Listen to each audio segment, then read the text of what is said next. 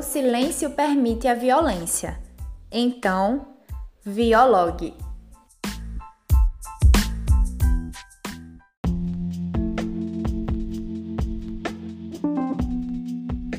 Olá, pessoal! Sejam muito bem-vindos a mais um podcast do projeto de extensão da Universidade de Pernambuco, Viologue. E hoje nós vamos abordar o cyberbullying. Bem, o cyberbullying é a violência praticada contra alguém através da internet ou de outras tecnologias relacionadas ao mundo virtual, sendo a ação com o objetivo de agredir, perseguir, ridicularizar e ou assediar a pessoa. Então vem com a gente! Olá pessoal, meu nome é Alessandra Lacerda. E o meu é Bruna Aragão. Somos estudantes de enfermagem da Universidade de Pernambuco e extensionistas do projeto Violog. Então, Bruna, tu podes iniciar o nosso debate? É claro, Alessandra. Então, como já citamos, o nosso debate de hoje será acerca do cyberbullying. É, bem, o cyberbullying é uma forma de violência sistemática que se configura como um problema social, constituindo tema e preocupação de diversos campos disciplinares ainda quem o represente como uma questão em si de saúde pública. As distintas configurações do cyberbullying podem ser reconhecidas através de atos de violência psicológica e sistemática contra crianças e adolescentes perpetrados nas ambiências das redes de sociabilidade digital. Podem ocorrer em qualquer momento e sem um espaço circunscrito e demarcado fisicamente. Bem, e essa forma de agressão, ela é perpetrada por meios eletrônicos, sejam estes mensagens de texto, fotos, áudios ou vídeos expressos nas redes sociais ou em jogo sem rede social, transmitidas por telefones celulares, tablets ou computadores e cujo teor né, do tema seja intencionalmente de causar dano a outra pessoa de modo repetitivo e hostil. Então, nós podemos citar algumas ações né, que podem ser consideradas cyberbullying, como a exposição de fotografias ou montagens constrangedoras, a divulgação de fotografias íntimas sem o consentimento, né? É a crítica à aparência física, à opinião e ao comportamento social de indivíduos feito de modo repetitivo e com o intuito de causar dano ao outro. Muito bem colocado, Bruna. Também vale ressaltar que os jovens nativos digitais estão cada vez mais cedo conectados nas redes sociais, através das tecnologias de informação e comunicação. Segundo a pesquisa nacional de amostra por domicílios, no Brasil, aproximadamente 102,1 milhões de pessoas de 10 anos ou mais tiveram acesso à internet no período em que a pesquisa ocorreu.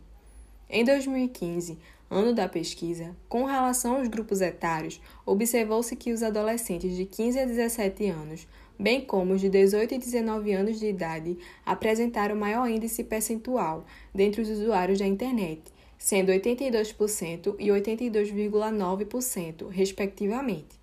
Aponta um estudo americano que descreve que, em média, 93% dos adolescentes entre 12 e 17 anos acessam a internet e dessa população, 75% apresentam seu próprio celular. Nossa, Alessandra, são dados realmente impressionantes. Você sabia que estudos da ONG Plan Brasil indicaram que 16,8% dos respondentes foram vítimas de cyberbullying, 17,7% foram praticantes e 3,5% são vítimas e praticantes. Pois é, essas pesquisas mostram como o problema da violência escolar está se tornando um desafio social. Mas, no entanto, vale destacar também que esse tipo de violência não é uma exclusividade das escolas, mas sim um problema que atinge diversos espaços da sociedade atual. E outros estudos ainda nos mostram que nos Estados Unidos, Europa e Austrália de 10% a 35% dos jovens já reportaram ter sofrido cyberbullying, sendo que desses, de 10% a 20%, né, variando entre os países, já assumiram ter cometido o mesmo ato. Colocando em números, fica bem fácil perceber que o uso da internet em especial de redes de relacionamentos, favorece as práticas dessas violações, que vão desde a invasão de contas em sites de relacionamentos, criação de falsos perfis para provocação, ameaças e até mesmo pode chegar ao convite, né, ao suicídio por sites clandestinos ou comunidades. E essas práticas, além de tudo, causam muitos danos às vítimas. Ale, tu pode falar um pouco sobre eles? Mas é claro, Bruna, as psicopatologias estão entre as principais implicações à saúde dos envolvidos nas práticas de cyberbullying. Os principais agravos para os que sofrem foram insônia, baixo nível de autoestima, depressão, baixo rendimento escolar ou baixa concentração. Grande parte dos estudos considera ainda que o cyberbullying estaria associado à depressão, uso de drogas, ideação suicídia e suicídio, estresse, solidão e ansiedade, com consequências psiquiátricas que afetam a saúde mental e o desenvolvimento escolar, principalmente dos adolescentes que são alvo. Apesar das consequências serem parecidas com a do bullying tradicional, a principal diferença é que os agressores têm maior frequência de problemas de conduta, hiperatividade, envolvimento com drogas e baixo comportamento social. Além disso, existe uma propensão maior de ocorrer o suicídio em agressores do cyberbullying do que em suas vítimas, principalmente entre os agressores do sexo masculino. Isso ocorre porque os agressores se sentem culpados pela situação e referem não terem a intenção de fazer mal à vítima. Nossa, mas será que não há nenhuma legislação que abranja esse tipo de violência? Existe sim, Bruna.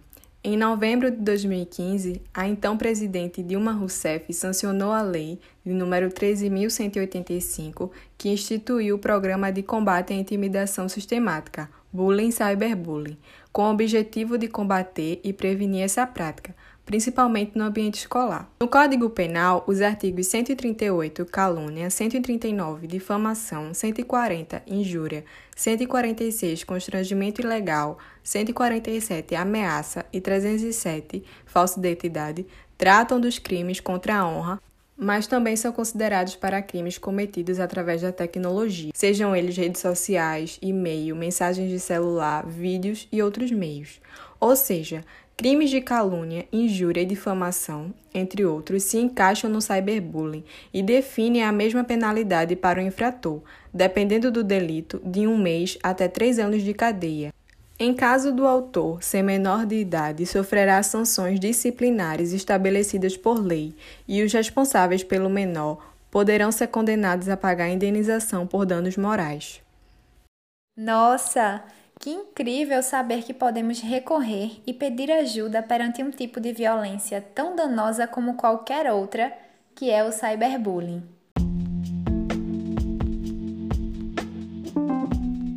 Bom, pessoal, esse foi o nosso podcast de hoje do projeto de extensão Violência e Diálogo, Violog.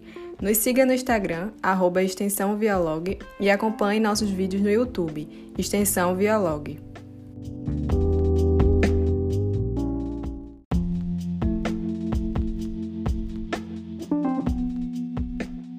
Só mais uma coisa: não deixe de denunciar o cyberbullying, seja um caso específico com você ou com alguém que você conheça. Ele é um crime que pode ser combatido e até evitado se houver respeito um ao outro dentro do mundo virtual.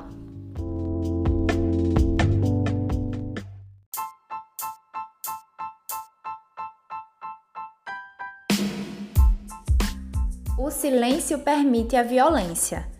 Então, Violog.